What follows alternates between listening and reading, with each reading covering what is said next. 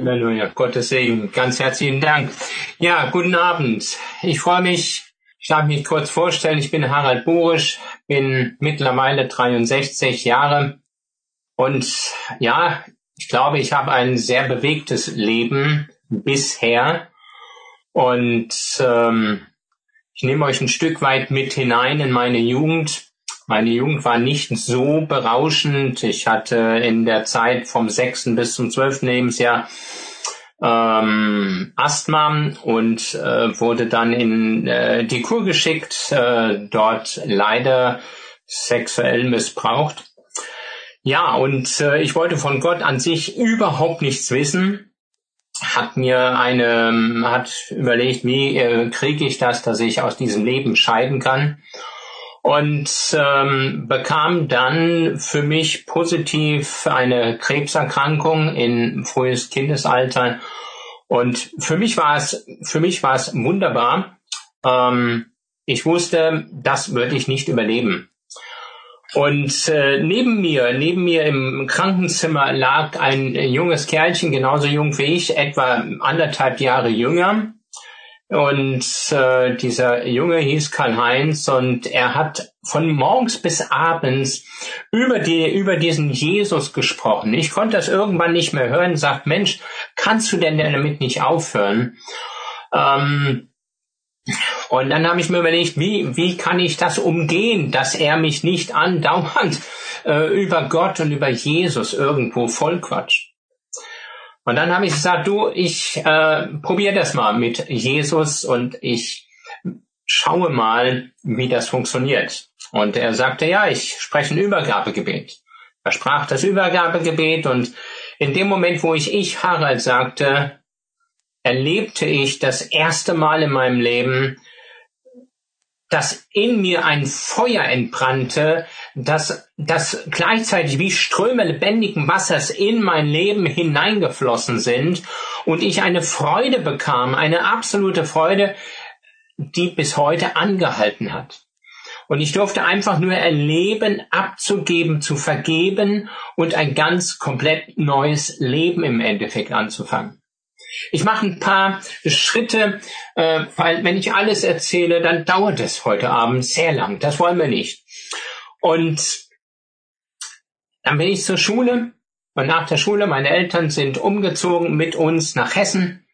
Und dann lebten wir in Hessen und äh, meine Vater hatte dort ein Geschäft und ich habe dort angefangen zu lernen und äh, wollte Kunsthändler werden, wurde Kunsthändler und war dann schlussendlich nach einigen Jahren äh, mit einer Zusatzausbildung Kunstsachverständiger und ähm, ja, es war immer wieder fantastisch, mit vielen Menschen Kontakt zu haben, unterwegs zu sein, ob äh, Bilder zu verkaufen oder Restaurationen oder Wertgutachten zu machen und immer wieder dabei Jesus in meinem Leben. Und so war es schon im, in der Selbstständigkeit einfach, ähm, dass wir im Geschäft auch für Kunden gebetet haben. Kunden wussten, sie konnten in das Geschäft kommen, um einfach nur Probleme zu wälzen. Sie mussten nichts kaufen. Sie brauchten einfach nur sich hinzusetzen und wir haben gebetet und ich durfte die Hände auflegen und immer wieder durfte ich erleben, wie Jesus die Herzen der Menschen berührt hat, angerührt hat und diese Menschen zum Glauben kamen. Es war eine wunderbare Zeit. Es war eine wunderbare Zeit und ja, es war etwas ganz Besonderes.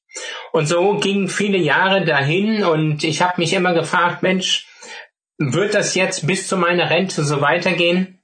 Und ich hörte immer wieder vom Herrn, Harald, mach dich bereit. Aha, gut. Und ähm, ich wusste aber noch nicht, was da auf mich zukam.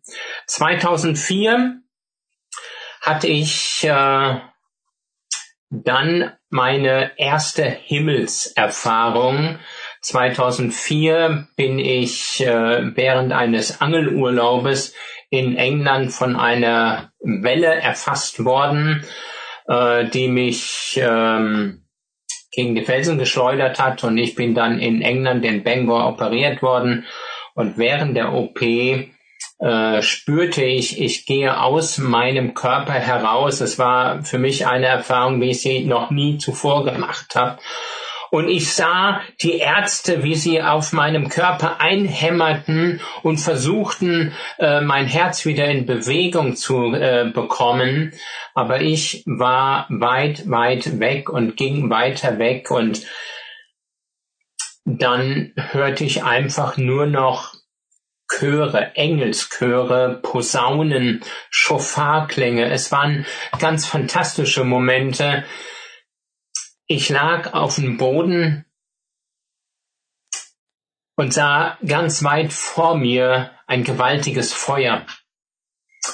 Ein Thron, ein goldenen Thron. Und auf diesem Thron war Feuer einfach nur zu sehen.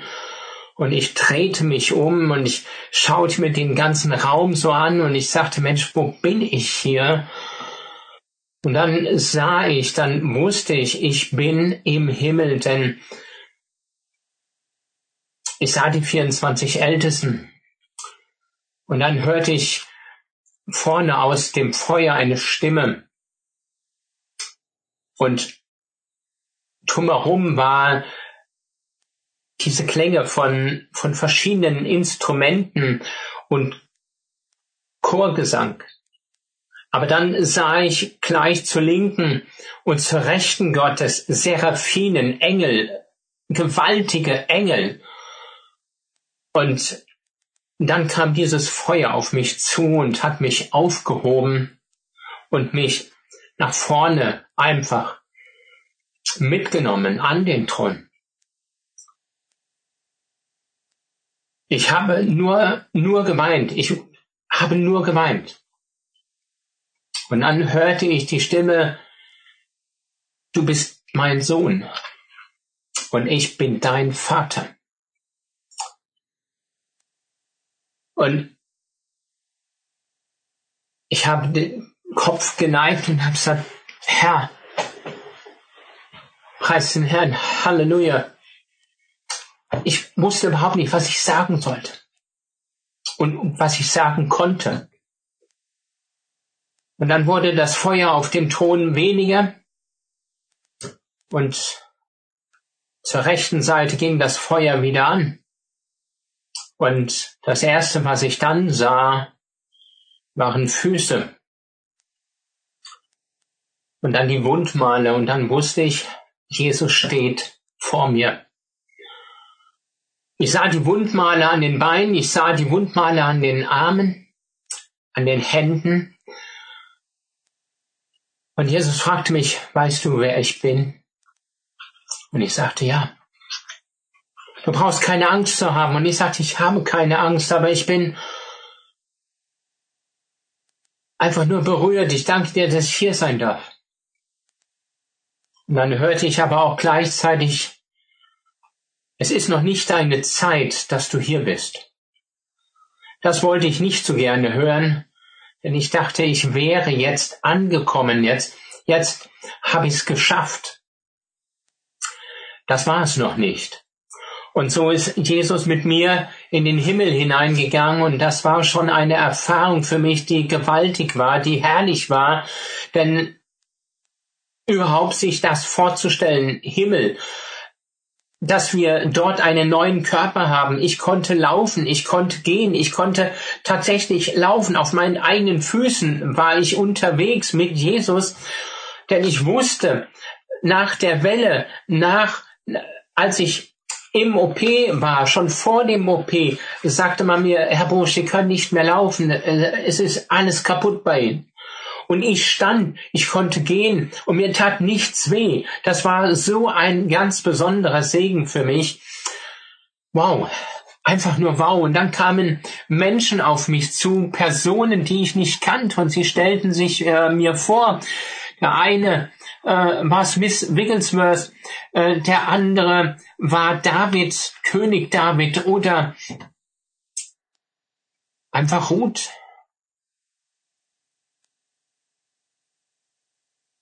Ich weiß gar nicht, was ich dazu sagen soll. Ich war, Deborah war auch da.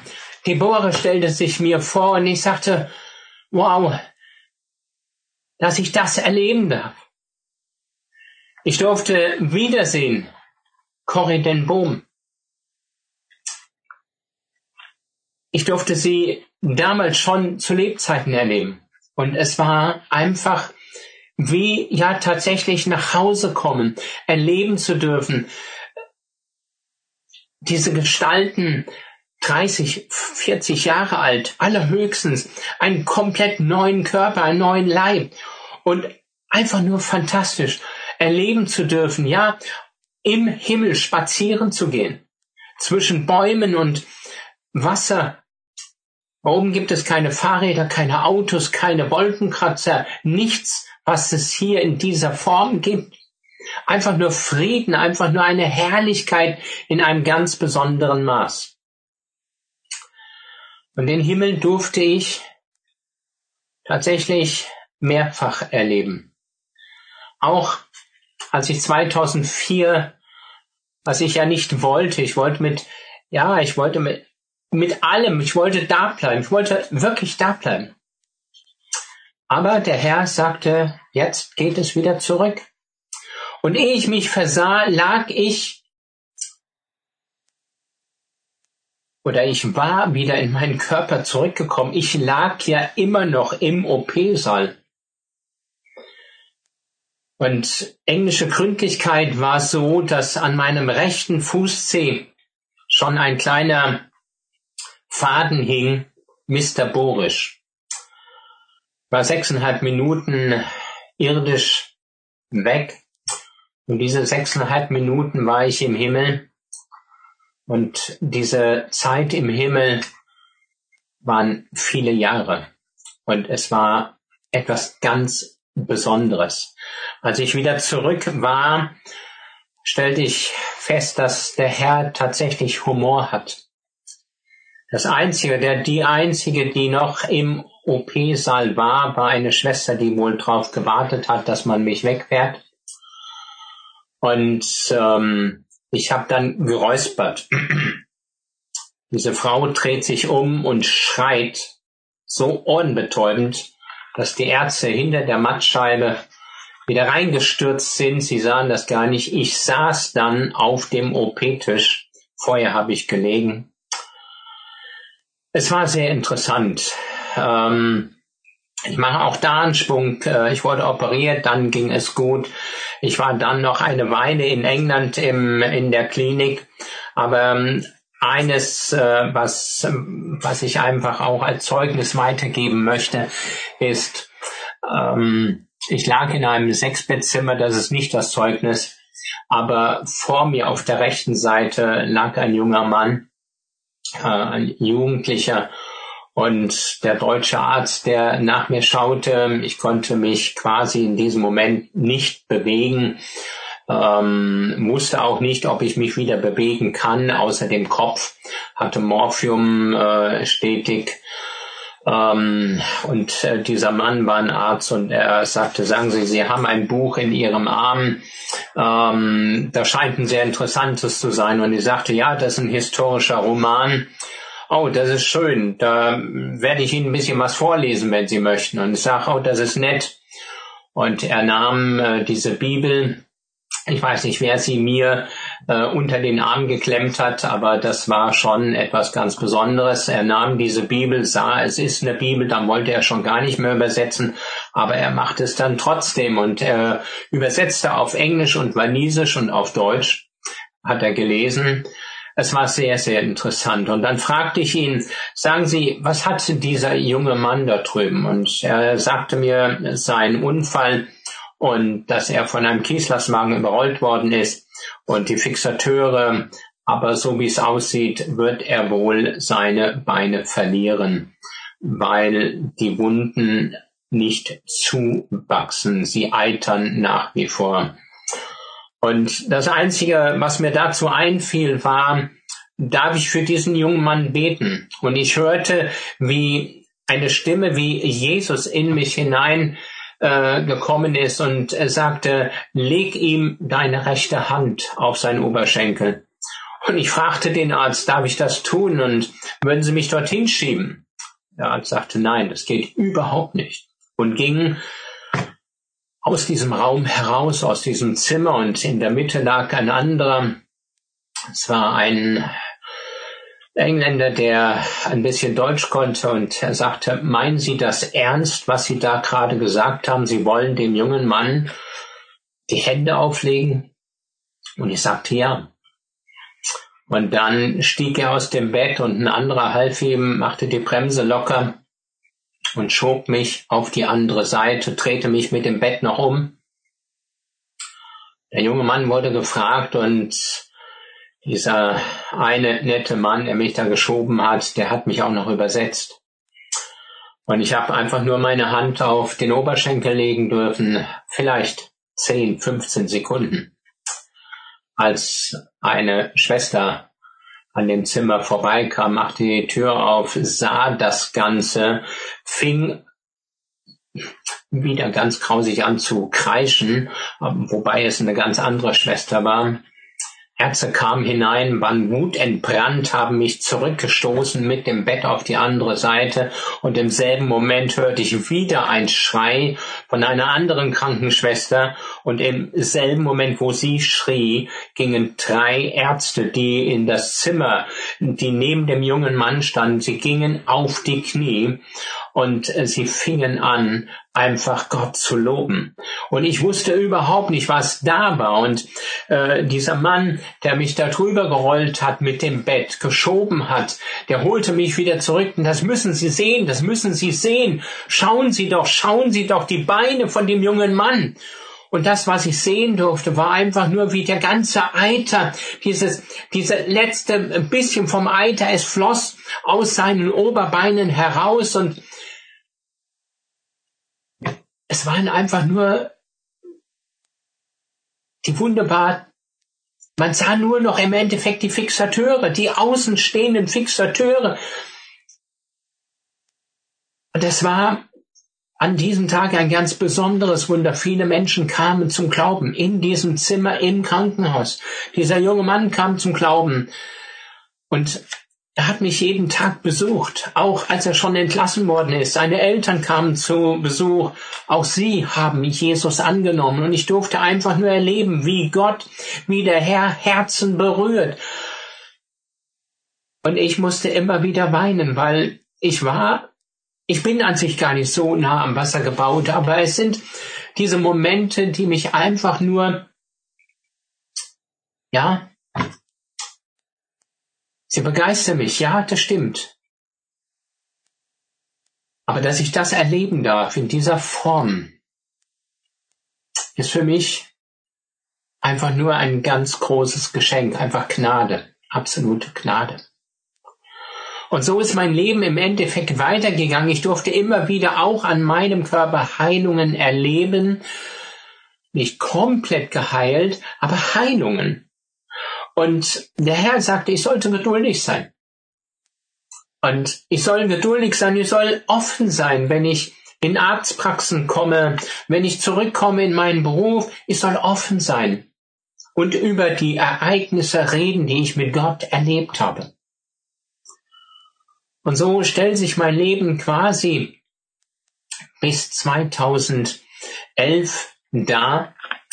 2011 2010, so müsste ich anfangen, bekam ich den Ruf vom Herrn. Er sagte, Harald, er sprach direkt mit den Worten, Harald, ich möchte, dass du 2011 aus dem Betrieb gehst, dass du deine Arbeit niederlegst, aufhörst mit der Selbstständigkeit und in den Vollzeitdienst hineingehst. Das waren natürlich Fragen über Fragen. Und ich habe gesagt, Herr, wie, wie, wie stellst du dir das vor? Wie, wie kann ich in den Vollzeitdienst gehen? Ich habe das meiner Frau erzählt, Stephanie, und sagte, der Herr hat gesagt, ich soll in den Vollzeitdienst gehen. Und wir sind einfach auf die Knie, wir haben gebetet. Wir haben gebetet, um Erkenntnis zu bekommen. Und dann war es soweit, der Herr hat ganz klar gesprochen, ich möchte, dass du jetzt gehst. Und April 2011 war dann für mich das letzte Mal Der 10. April war für mich der letzte Arbeitstag. Das kann man nicht mehr arbeiten nennen. Ich habe das Geschäft aufgelöst, von jetzt auf gleich, mit vielen Freunden. Und dann durfte ich direkt zwei Wochen später den ersten äh, Dienst quasi anfangen, den ersten Dienst, nachdem ich aus der Selbstständigkeit draußen war. Schon in der Selbstständigkeit war ich immer wieder und durfte ich immer wieder unterwegs sein, da wo der Herr mich hingeführt hat, da wo er sagt, ich soll dorthin in Gemeinden oder in Jugendkreisen, Hauskreisen äh, sprechen. Und ja, diese Zeit war fantastisch. Und ich sagte, Mensch, Steffi, warum habe ich das nicht vorher schon gemacht? Warum bin ich nicht vorher raus? Und so gingen auch da wieder die Jahre ins Land bis 2015, als ich äh, im Wald einen bei einem mit einem Freund, einem Förster im Wald war und dort zusammenbrach und einen Herzinfarkt bekam. Auch da reanimierte man mich und auch da war ich kurzzeitig beim Papa. Und ich mache auch hier einfach diesen Sprung um euch irgendwo mit teilhaben zu lassen. Ich werde auch noch was über den Himmel erzählen, ähm, über verschiedenste Berufungen, die ich bekommen habe und die ich im Endeffekt nicht genau ich habe sie zuerst gar nicht verstanden und ich wollte sie auch gar nicht so wahrhaben, weil ich dachte, Mensch, das klingt alles so, so schön, so wunderbar. Ja, Der Himmel war etwas ganz Besonderes für mich. Ich muss dazu sagen, immer wieder diese Abstecher in den Himmel zu machen, dann auch 2015 meine Eltern dort zu erleben im Himmel, die noch zur Lebzeit zum Glauben gekommen sind und vorher nichts von Gott wissen wollten. Und dann 2007 ist mein Vater gestorben, 2009 meine Mutter ist heimgegangen, mein Schwiegervater ist ein Jahr später. Es, ja, es, es waren viele wunderbare Menschen, die wir loslassen mussten. Aber dann war die Freude umso größer, umso größer, als ich im Himmel meine Eltern, mein Schwiegervater wiedergesehen habe. Es war so herrlich, es war so wunderbar. Sie stellten sich mir vor. Du erkennst sie dort nicht, weil auch sie haben einen neuen Körper. Und das ist so fantastisch. Es ist so herrlich, einen neuen Körper. Sie waren nicht mehr von Schmerzen äh, übersät, dass man das in ihren Gesichten sehen konnte oder dieses äh, schrumpelige, wenn man älter wird, die, die Falten im Gesicht. Nein, es waren herrliche, herrliche Gesichter, herrliche Momente und wir hatten viel Freude, wir hatten viel, viel absolute Freude im Himmel, Lobpreisanbetung gleichzeitig zu hören oder mit Jesus unterwegs zu sein. Viele fragen mich, wie sieht's denn im Himmel aus? Ja, das, wie soll ich das erklären? So ähnlich wie hier auf der Erde, nur viel, viel schöner. Es gibt kein Smog, es gibt kein Hupen, es gibt im Endeffekt nur Frieden. Und das nächste, was vielleicht nicht so schön ist für euch, äh, wir hören ja in dem Wort, dass Jesus sagt, er geht zum Vater, um uns eine Stätte zu bereiten. Wir bekommen Wohnungen oder Häuser. Ja, da kannst du dich drauf freuen. David lebt in einem Haus. Deborah lebt in einem Haus. Smith Wigglesworth zum Beispiel in einer Wohnung. Aber eine Wohnung ist nicht gleich eine Wohnung und ein Haus ist nicht gleich ein Haus ein Zimmer in, in einer Wohnung, ein Zimmer in einer Wohnung und eine Wohnung hat viele Zimmer, hat so etwa zwei Kilometer Durchmesser. Ich weiß nicht, ob ihr euch das vorstellen könnt. Das sind gewaltige Räume und Häuser so groß wie Paläste, Schlösser. Einfach nur fantastisch. Ich bin so durch den Himmel gegangen und sagte, wo wohnen wir denn alle? Diese ganzen Menschen, wo wohnen sie? Und dann hörte ich Smith einfach nur reden oder Jesus oder auch meine Eltern, die sagten, Harald, wir leben alle in einer Wohnung. Alle, die zu dem Stammbaum von Borisch oder zum Stammbaum meiner Schwiegereltern, die alle, die irgendwann da zum Glauben gekommen sind, leben in einer Wohnung. Wenn ich das öffentlich sage, höre ich meistens so ein Raunen in den äh, Räumlichkeiten und erlebe, hu, wie ich mit meiner Verwandtschaft in einer Wohnung oder in einem Haus. Ja, aber noch etwas, was für mich einfach viel einfach nur fantastisch ist. Wir haben da keine Probleme mit, was ziehe ich morgen an, denn wir sind ewig dort. Wir haben alle so eine Art, ja, einen weißen Kittel an, mit braunen Knöpfen und tragen alle Sandalen. Du kannst auch barfuß gehen, aber das ist unsere Bekleidung, das ist das, was wir anhaben. Uhren und Brüllen brauchst du nicht mehr. Diese Zeit die du dann hast, ist ewig, in Ewigkeit mit dem Herrn zusammen zu sein. Ein Traum, eine Herrlichkeit. Und wenn du da mit Jesus unterwegs bist, und ich durfte einige Male unterwegs sein, und es war für mich wie, wie in einem Märchenbuch. Entschuldigung, wenn ich das so sage, aber ich wusste immer noch nicht, das, das kann doch nicht alles so sein, aber wir sind über Wiesen und Felder gegangen, auf Berge, ich durfte Schnee und Wasser anfassen, ich durfte es erleben, es ist da. Und trotzdem war diese Wärme auch da. So viele Tiere im Himmel, so viele wunderbare Dinge einfach erleben zu dürfen. Und unzählige Millionen von Kindern. Und da sage ich immer wieder auch, äh, wenn ich bei Christen im Beruf bin, spreche ich da und sage immer wieder, diese Kinder, es erinnert mich wie an den Film Die Hütte, wo der Vater nach seinem Kind schaut und sucht, er sucht, er verzweifelt.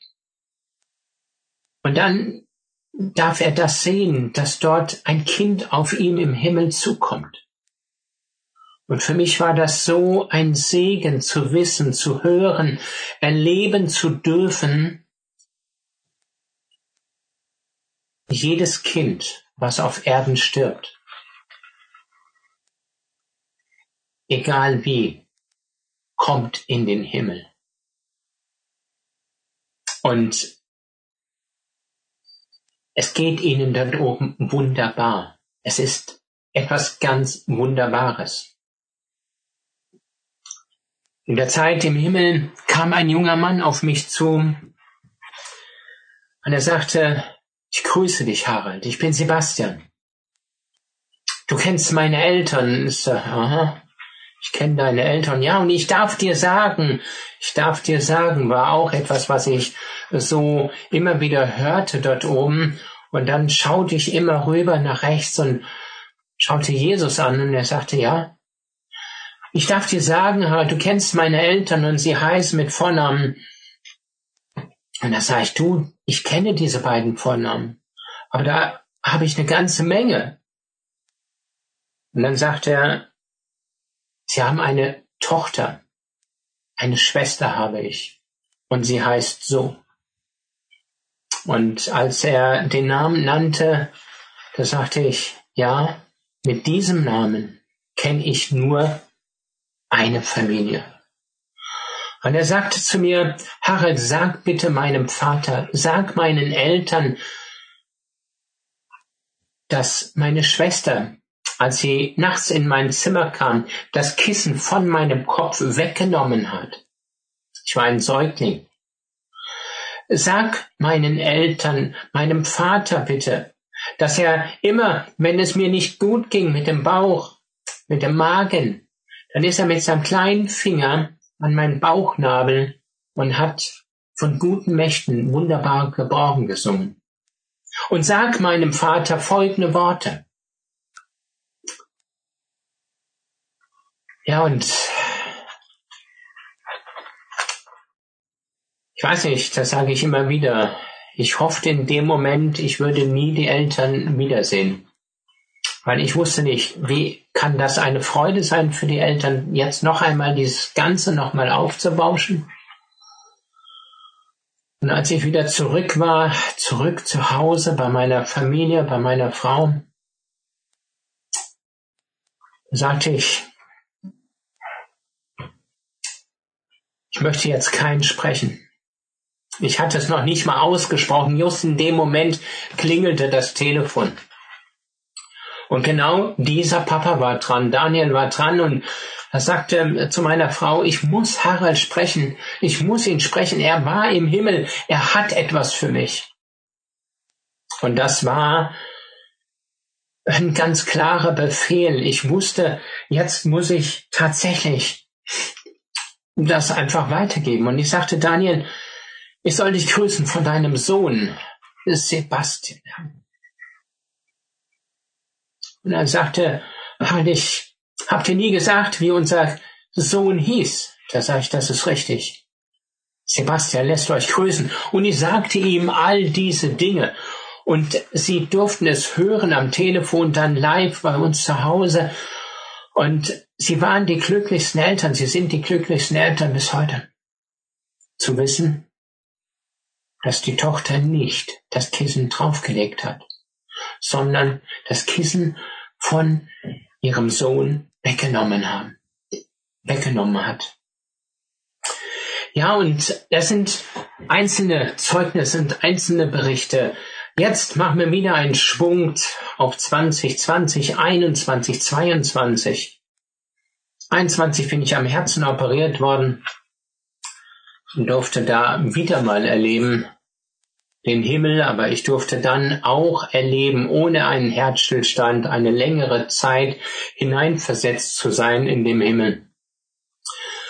Und irgendwie war diese Zeit, diese letzten ja, diese letzten anderthalb Jahre, einen Vierteljahre, für mich sehr, sehr bewegende Jahre, fast noch bewegender wie all die anderen Jahre davor. Und da, ich habe viele Dinge mit Gott erlebt. Aber dann kamen so gewaltige Dinge. Ich war in der Corona-Zeit in Baden-Württemberg in der Klinik in Ulm über eine gute Bekannte reingekommen, die dort Intensivschwester ist und in einer anderen Gemeinde, die ich sehr oft besuche, einfach ähm, dort als Lobpreiserin auch ist. Und ähm, ich durfte dort äh, dann tatsächlich in die äh, Kardiologie und ähm, es war höchste Eisenbahn, sagte mir der Oberarzt, äh, das hätte ich nicht lange überlebt aber ich hatte ja schon den Stillstand. So, äh, aber das nächste, äh, wenn ich nicht ähm, in der Klinik gewesen wäre, sagt er, wäre ich eben auch schon nicht mehr da. Und ich sagte, ich glaube, wir haben hier zwei verschiedene Komponenten. Sie sind der Arzt, aber Gott hat mich zurückgeholt. Und äh, als ich nicht da war, und ich wollte so mit diesem Satz anfangen, als ich nicht da war. Da sagt er, ach Herr Bursch, lassen Sie mich bitte von dem Glauben in Ruhe. Glauben gibt es. Ja, Glauben, man kann auch an alles glauben, aber diesen Jesus und äh, diesen auferstandenen Jesus gibt's nicht. Dann sage ich, ich war im Himmel. Ja, ja, ist gut, Herr Bursch, ist gut. Sie sind noch ein bisschen mitgenommen von der ganzen Sache. Und dann fing ich an, einfach die Worte zu sagen, die der Herr mir sagte. Und sagte ihm über seine Familie etwas. Sagte etwas über seine Frau, über seine Tochter. Und dieser Arzt schaute mich an und sagte, wow, kennen Sie meine Familie? Sag ich, nein. Und wir kamen tatsächlich in ein gutes Gespräch. Es waren viele gute Gespräche und es waren auch negative Dinge dabei im Krankenhaus. Ich hatte einen Zimmernachbarn bekommen, der reizvoll aussah. Er war das, was man bisher nur sah, war sein Kopf. Und da war er nur tätowiert mit Totenköpfen. Und so auch der ganze Körper. Und äh, dieser Kerl kam in das Zimmer und begrüßte mich gleich ganz freundlich, er unverschämt ähm, und meinte, du, ich sag das mal freundlich, ähm, du Hintern, verzieh dich da vom Fensterplatz, du kommst da drüben in die Ecke, das ist mein Platz. Und ich guckte ihn an und sagte ihm, entschuldigen Sie bitte, ich kann nicht aufstehen, ähm, ich darf jetzt noch nicht aufstehen und ich bleib hier liegen. Und er kam dann an mein Bett und fing dann genauso an, äh, verbal mit mir ähm, sich auseinanderzusetzen und wollte in dem Moment seinen Kopf so über mich ähm, bewegen, als er so mitten ja quasi am Bettrand stand von der Seite und wollte sich zu mir rüberbeugen, klatschte er quasi wie gegen eine unsichtbare Mauer oder eine Wand. Und er wunderte sich, äh, war dann noch aufgebracht, er ging zu meinen Füßen und sagte, jetzt mach ich die Tür auf, ich mach diese Balkontür auf, ich will, dass wir schöne frische Luft haben. Sie sagten, nee, draußen ist kalt, lassen Sie mal zu. Und er sagte, nein, ich mache die Tür aber auf. Ich sagte, nein, und dann hat er mir Schläge angedroht. Und er wollte mich richtig sammeln. Und dann habe ich einfach nur gesagt, Herr, hilf. Was soll ich denn jetzt hier machen? Und der Herr sagte einfach nur, sprich diese Worte. Und ich sagte zu ihm, du, weißt du überhaupt, wer hier im Bett liegt? Weißt du überhaupt, wer ich bin? Weißt du überhaupt, mit wie vielen Leuten ich hier in dem Zimmer bin? Mit Engeln bin ich hier und sie beschützen mich. Er lachte und wollte durchgehen an die Tür und klatschte mit dem ganzen Oberkörper an die Tür. Just in dem Moment kam ein Pfleger hinein und wollte ihn abholen zur, ja, er sollte einen Herzkatheter gemacht bekommen. Und der Pfleger war ganz begeistert, dass er noch angezogen war. Und er sagte, Mensch, warum sind Sie noch nicht? Und dann ging das Ganze hin und her. Und er sagte, ich will diese Tür aufmachen, aber hier ist eine Wand und ich komme da nicht durch. Der Pfleger ist an ihm vorbeigelaufen, an dem Bett bei mir vorbei, machte die Tür auf, machte sie auf und sagte, da, was ist darin ein Problem? Und kam wieder zurück, stand wieder in der Mitte vor dem Fußende und sagte dann zu dem Herrn W., bitte machen Sie jetzt die Tür zu, damit wir endlich runter können. Und der Herr W. wollte die Tür zumachen und klatschte im Beisein des Pflegers vor eine Wand. Und dieser Pfleger schaute mich genauso irre an und fragte, Boris, was ist das? Was ist jetzt? Ich bin doch gerade da durchgelaufen, was ist das? Und ihr sagt, das ist die Armee Gottes, die nicht will, dass dieser Mann, der mir Schläge angedroht hat, der mich zusammenschlagen wollte, der will, dass ich von diesem Platz weggehe. Aber ich habe ihm schon vergeben. Gott segne sie. Es sind diese Erlebnisse, die ich haben darf oder erleben durfte, ich durfte mit meiner Frau 22, 2022 in die Kur gehen nach Cuxhaven und mich von all diesen Strapazen von mehreren OPs einfach nur erholen. Und meistens sind wir gemeinsam spazieren gegangen, die Touren, die ich machen sollte. Es stand nichts anderes auf dem Programm. Laufen, trainieren, wieder vorwärts zu gehen, Pause zu machen ein bisschen trainieren.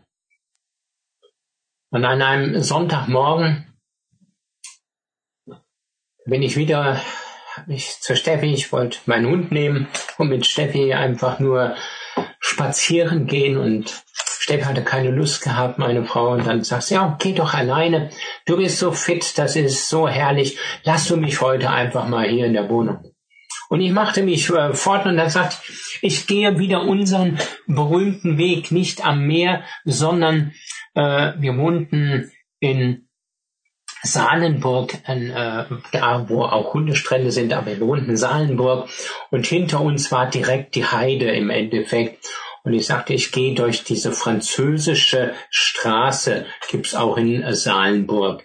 Ja, und da stehen so tolle Häuser und ich liebe schöne Häuser und äh, kann mich einfach hineinverlieben. Und ich war an diesem Sonntagmorgen da in dieser Straße und dann hörte ich die Stimme äh, vom Herrn Harald, geh zurück, geh zurück, geh auf die Hauptstraße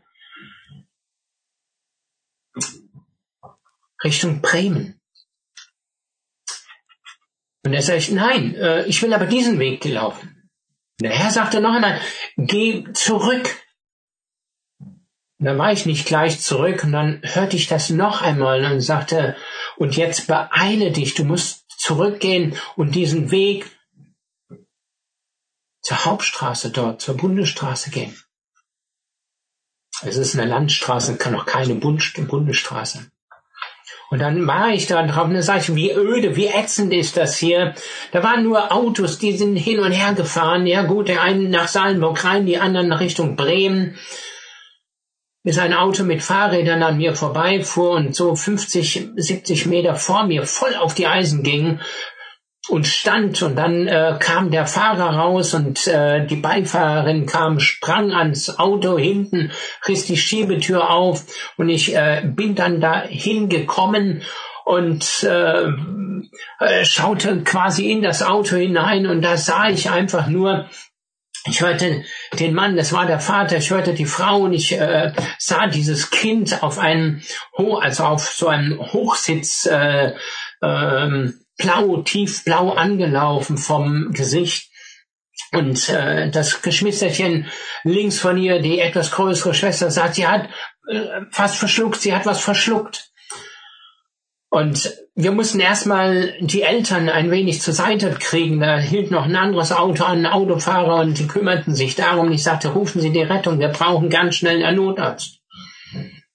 Und der Herr sagte einfach nur, such einen Gegenstand, steck es diesem Kind, mach den Mund auf, steck es ihr äh, zwischen die Zähne, das nicht auf den Finger beißt. Und dann sollte ich mit meinem Zeigefinger in diesen Mund hinein. Und ich habe gesagt, ich kann doch da nicht mit dem Zeigefinger rein. Und ich versuchte etwas und dann habe ich mit dem Nagel, mit dem Fingernagel etwas im Hals gespürt und habe es nur ein bisschen anheben können. Mehr war es nicht. Und dieses kleine Kind fing an zu atmen. Und ich sagte, bitte nicht so doll atmen, bitte nicht so doll atmen. Und im selben Moment hörten wir auch schon äh, die Sirenen und im selben Augenblick war ein Notarzt da und er fragte, ob ich Arzt bin. Dann sage ich, nein, ich bin kein Arzt, aber dieses Kind hat einen Gegenstand verschluckt und ich halte es gerade mit dem Fingernagel. Und er steckte etwas anderes zwischen Fingernagel und dem hinein und sagte, jetzt hab ich's äh, ich übernehme. Und ich habe einfach nur gesagt, Herr, ich danke dir für dieses Leben des Kindes. Ich kam in den Notarztwagen und ich sagte dem Notarzt, bevor Sie wegfahren, ich habe der Schwester versprochen und diesem kleinen Kind, dass ich für sie bete. Und der Notarzt sagte, herzlich gerne, Sie dürfen bei mir beten, denn Gebet ist das Einzige, was hilft in so einer Situation. Nicht wir, das Gebet, Jesus Christus. Ich freue mich, dass Sie Christ sind, beten Sie. Und dann habe ich ein kurzes Gebet hineingesprochen und dann sind sie weg in die Klinik. Hatten Telefonnummern ausgetauscht und am nächsten Tag rief mich die Mama an. Ja, und sagte, der kleinen Sophie geht es gut.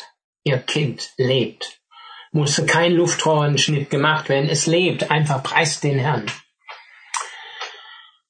Und wieder ein paar Tage später war ich mit meiner Frau essen, vom Essen zurückgekommen, ging bei mir das Handy. Und ich gehe da ran, ich wusste nicht, wer mich jetzt anrufen wollte. Und da war diese kleine Stimme. Hallo, hier ist die kleine Sophie. Und ich sagte nur am anderen Ende, wer ist da? Ich bin die kleine Sophie, du kennst mich nicht, aber ich kenne dich, du hast... Wow. Ist dieser Jesus bei dir? Sag ich, ja, dieser Jesus ist auch bei mir, meine Frau ist bei mir. In diesem Moment kam die Mama wieder ans Telefon und 15 Minuten später haben sich elf Menschen zu Jesus entschieden. Die ganze Familie und Ärzte und Schwestern in der Klinik. Es sind so viele Dinge, die ich erleben darf. Es sind so viele Dinge, die ich erleben darf. Und Gott rüstet mich aus oder gibt mir prophetische Worte. Worte für verschiedenste Gemeinden, die ich noch nie besucht habe, weil ich nie weiter wegkomme, wie in Europa bin. Ich durfte nach Israel schon Dinge weitergeben, äh, an Richard und Caroline Heid, den Namen darf ich sagen, und auch an Annie Klein durfte, äh, das waren Dinge, die ich schon alle ähm, prophetisch einfach auch mit versorgen durfte. Und dann 2019 durfte ich sie erleben, Annie Klein und auch die anderen beiden. Und es war so fantastisch.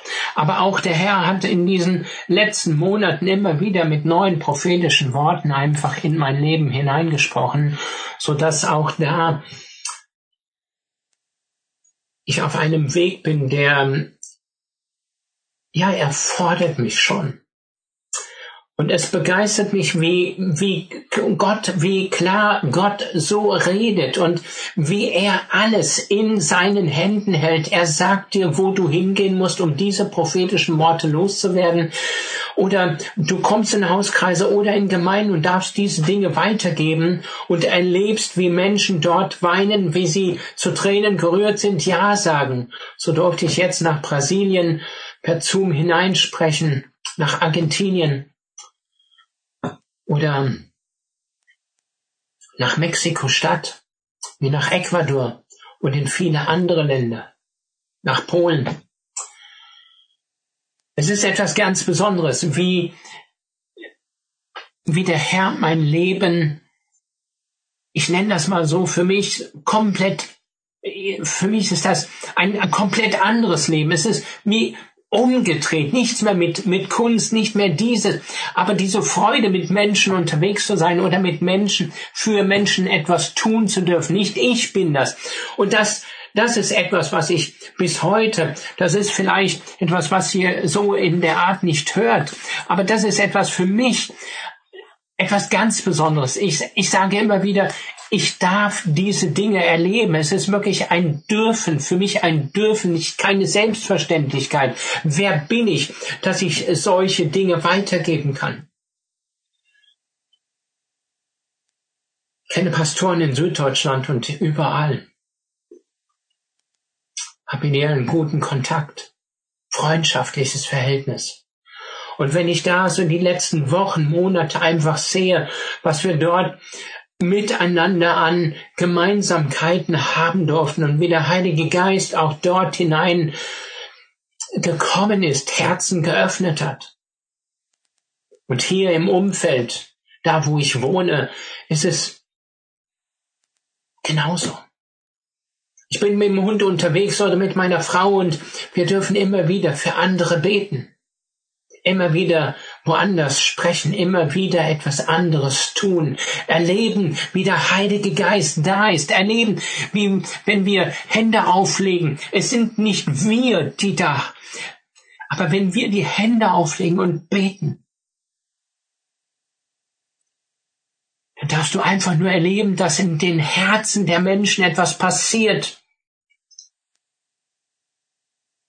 Manche brauchen keine Krücken mehr, manche laufen normal, manche reden normal wieder. Es sind Zeugnis über Zeugnisse. Es sind Zeugnisse über Zeugnisse und das passt nicht alles in eine Stunde mit hinein. Aber ich könnte hier weiter und weiter reden. Aber die Herrlichkeit, und ich bitte euch, egal wo ihr zuschaut, diese Herrlichkeit Gottes, das Wort Gottes, es ist so entscheidend in unserer heutigen Zeit, dass wir vorwärts gehen müssen.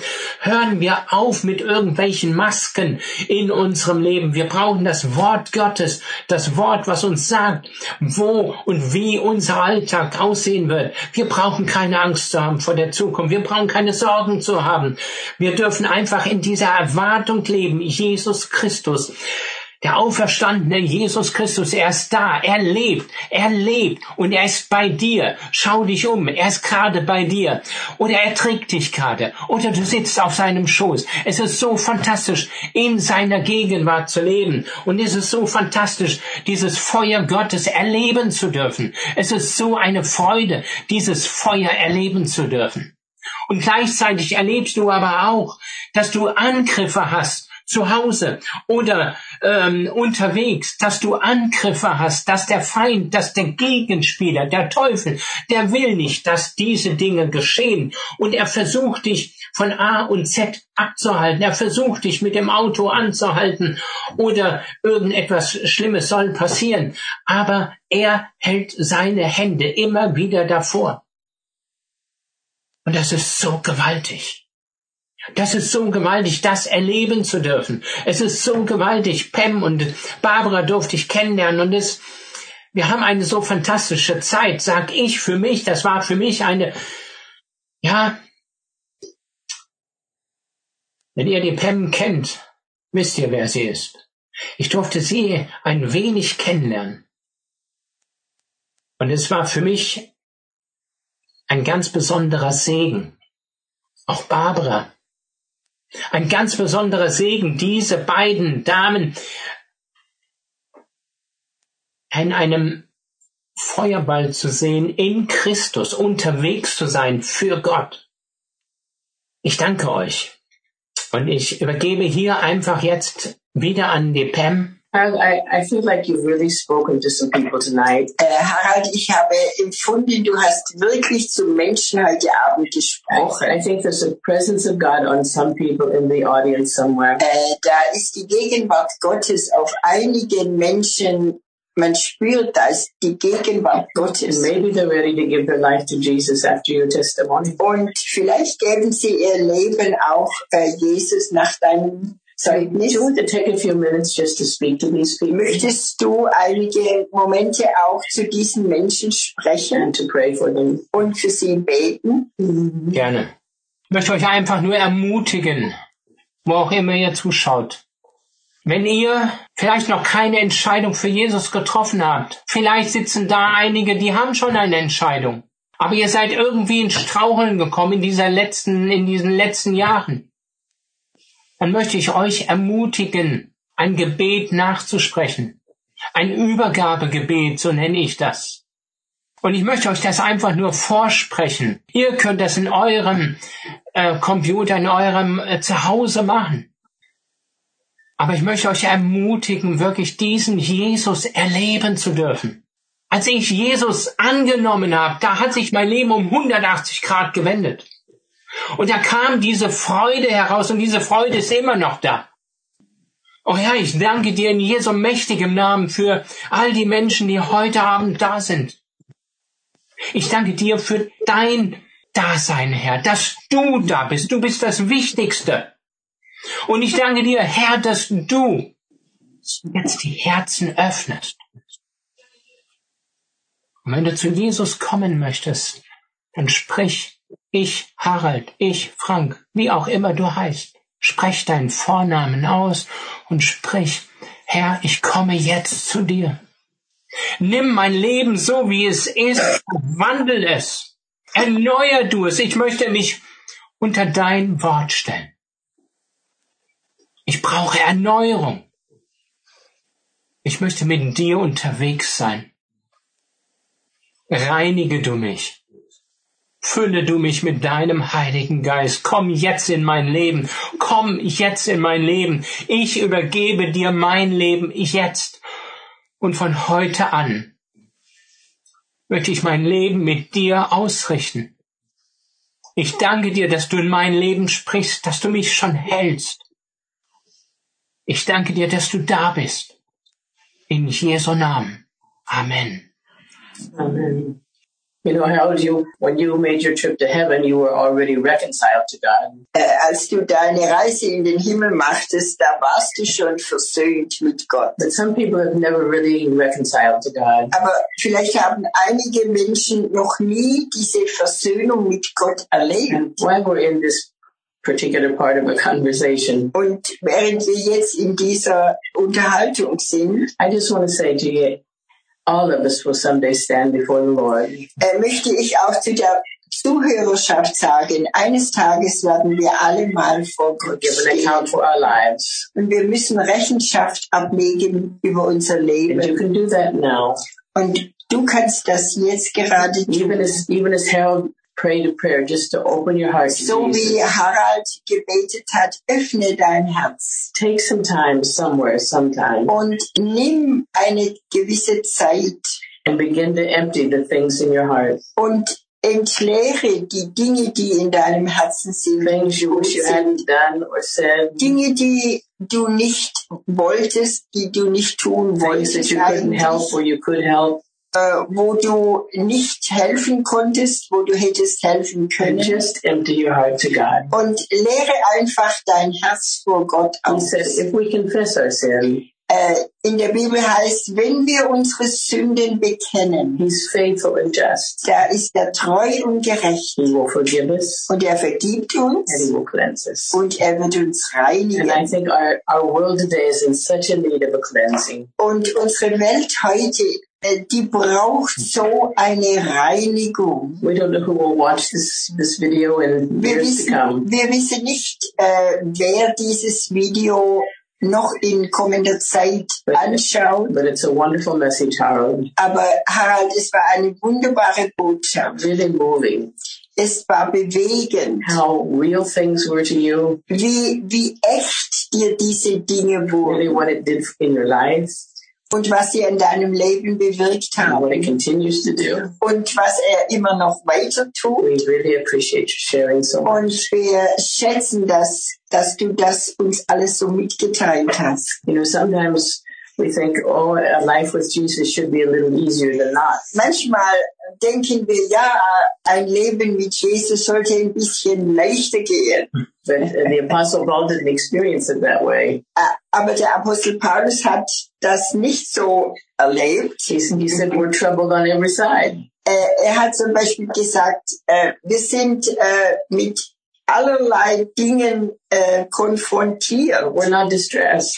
aber wir sind nicht überwältigt. Well, we have questions, Äh, Es heißt hier in äh, 2. Korinther 4, 8 bis 9, die Schwierigkeiten bedrängen uns von allen Seiten und doch werden wir nicht von ihnen überwältigt.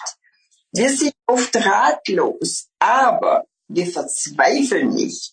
Von. Menschen werden wir verfolgt, aber Gott, bei Gott finden wir Zuflucht. no matter what happened to Paul, Äh, Was immer auch mit Paulus geschah, it was just a stepping stone, just another victory in Christ. Es war ein, ein weiterer Schritt, dass er Gott näher erfahren hat. And Harold, when I think of your life, Und Harald, wenn ich so in dein Leben denke, when I've seen you getting beat around from all sides, äh, wo du von allen Seiten bedrängt wurdest, you always came up praising the Lord. du kamst immer daraus hervor, indem du Gott gepriesen hast. Thank you so much. Ja, vielen Dank. Yeah, Harold, maybe there's um, a question that some people have sometimes. Äh, vielleicht ist da eine Frage, die Menschen manchmal haben. Many people have experienced heaven like you did. Äh, vielleicht haben manche Leute den Himmel so erfahren wie Harald. It seems like each one has his own kind of experience. Und jeder hat so seine eigene Erfahrung. You've probably talked to people who've had that experience. Vielleicht hast du schon äh, mit Menschen gesprochen über deine Erfahrung.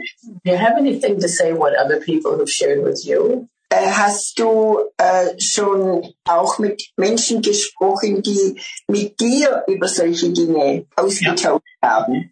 Ja, äh, gerade wenn ich äh, eben über Himmel gesprochen habe, kamen äh, nach der Veranstaltung Menschen auf mich zu und äh, nicht viele, manche und sagten, ja, ich war ähm, nur kurzzeitig, ich habe nicht so viel erleben dürfen.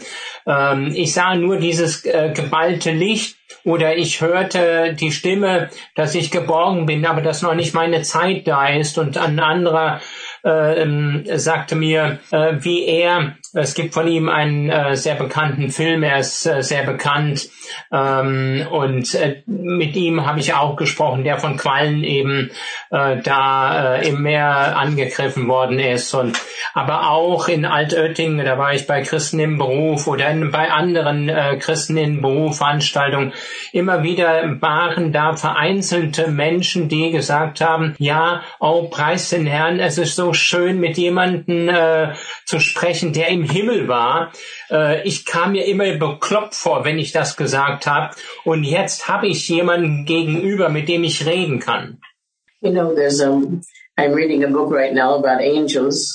Ich lese gerade ein Buch über Engel. It's a very special book about angels by Tim Sheets. Ja. Tim Sheets. Äh, ich lese gerade ein Buch über Engel und äh, Tim Sheets in USA hat es geschrieben. Many, many people would say Und viele Leute würden jetzt sagen, that we're living closer to this supernatural dimension than ever. dass wir heute näher an dieser übernatürlichen Atmosphäre leben als je zuvor. That the angels are much more active Dass Engel auch viel aktiver jetzt gerade sind. of the time that we live in. Durch die Zeit, durch die schwierige Zeit, in der wir leben. You- Is there anything else you experienced in this phase you can tell us Hast about? du in dieser Weise auch in dieser Phase etwas erlebt, über das du erzählen kannst?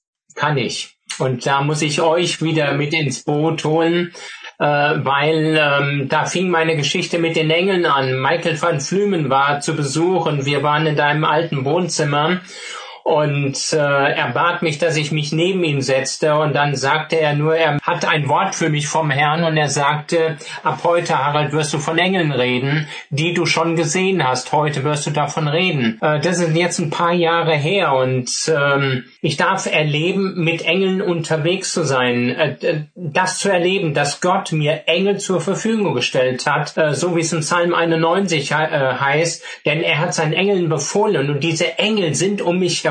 Äh, sie sind nicht nur um mich herum und äh, machen Däumchentränen, nein, ich darf erleben, ähm, mit ihnen gemeinsam unterwegs zu sein, sie vorzuschicken auf irgendeine Mission und ihnen zu sagen, mach den Weg frei oder lass mich mal in dieses Haus mit euch gehen. Ich äh, muss äh, wissen, was dort passiert, äh, damit der Herr Einzug erhalten kann. Aber die Menschen lassen den Herrn nicht rein. Und dann waren wir äh, auch, so wie äh, Van Flümen das erzählt, er war mit Engeln unterwegs und ich durfte das auch erleben und durfte dann in den Tagen danach mit dem einen oder anderen sprechen im Supermarkt und habe gesagt, Mensch, Sie können sich ja sogar benehmen. Ähm, und der guckte mich an, sagt, kennen wir uns? Sag ich, nein, wir kennen uns nicht, aber ähm, wissen Sie, ich war gestern bei Ihnen. Und dann habe ich das erzählt. Und dann sagt er, ich glaube, Sie sind bekloppt. Da sage ich, ja, wahrscheinlich, wenn Sie das sagen. Aber das Geschirr ist ja bei Ihnen auch nicht mehr ganz, ne? Und da war er still. Es sind solche Dinge oder einfach, wo wir unterwegs sind in, in äh, Veranstaltungen und wo ich einfach nur spüre, dass Engel jetzt hinter jemanden oder vor jemanden oder seitlich davon stehen und ich spüre, dass die Herrlichkeit dabei ist und dann sage ich zu ihnen, drehen Sie doch mal nach links oder drehen Sie sich mal nach rechts. Warum? Sie wollen doch Jesus sehen. Ja, aber der ist nicht da. Sie wollen doch die Engel sehen. Ja, schon, aber die gibt's auch nicht. Was sag ich, gut, dann drehen Sie sich doch jetzt mal um, jetzt gerade mal nach links. Tun Sie es doch mal. Aber wenn Sie unbedingt wollen, dann drehen Sie sich nach um und just in dem Moment fallen Menschen auf ihre Knie auf den Boden und fangen an zu lachen, sind in einem, einer anderen Sphäre. Die lachen sich nicht aus, sondern sie sind tatsächlich überführt von Jesus Christus äh, und sie sehen, sie, sie spüren, ich kann es nicht anders sagen, sie spüren ein Feuer, sie spüren und sie, sie spüren wie, nein, sie sehen, wie ihre Taschen hochgehoben werden, aber sie sehen keine Hand. Äh, Vielleicht eine nette Geschichte, noch eine ganz kleine Geschichte, wenn ich das dazu sagen darf. Ich war in der Klinik, sollte mich ausziehen. Ähm, es war kein Haken da, wo man die Klamotten aufhängt. Es war kein Stuhl da. Es war nur ein Tisch da, wo drauf stand steril. Bitte legen Sie nichts drauf. Und dann habe ich gesagt, na ja, gut, das ist ja wohl ein Witz. Äh, wo soll ich denn jetzt mein Zeug drauflegen? Also habe ich gesagt, okay, lass es einfach auf den Boden. Ich fing an, mich auszuziehen, mein Pullover, und wollte ihn gerade quasi so loslassen, als ich sehe, dass der Pullover plötzlich einfach nur im leeren Raum hing. Mein Hemd, meine Hose. Engel sind um mich herum. Ein Arzt kam und wollte mich dann herausholen oder in den ähm, Bereich bringen, OP-Bereich. Der war fertig mit dem Nerven. Er sah das. Er sah, dass diese Kleidungsstücke frei in einem Raum hingen. Und ich sag, machen Sie sich nicht verrückt, das sind nur Engel. Er meinte, ja, ja, wir sind auch Engel, vier Stück. Das sage ich, preis den Herrn. Hier sind auch vier Engel, aber die sind viel stärker wie Sie. Das ist auch ein so ein Erlebnis mit Engeln. I think the story you were telling about the man who couldn't cross this line. Äh, die Geschichte, die du gesagt hast, das Erlebnis, wo der Mann nie, sich an dieser Scheibe Ja. geschlagen hat, Ja. There there must have been an angel there stopping him. der, der musste bestimmt ein Engel dargestellt Ja. sein, der ihn gestoppt hat. Something more powerful than him. Äh, Etwas, das kraftvoller war als dieser Mann. Es war so, es war der Pfleger, auch der Mann drückten da oder schlugen dagegen und es gab nicht nach. Der Herr W., der sich über mich beugen wollte, kam nicht weiter, weil sein Kopf quasi da, wo die Matratze aufhörte, die Seite, stieß er an etwas Unsichtbares. Ähm, aber da war nichts außer der Herrlichkeit.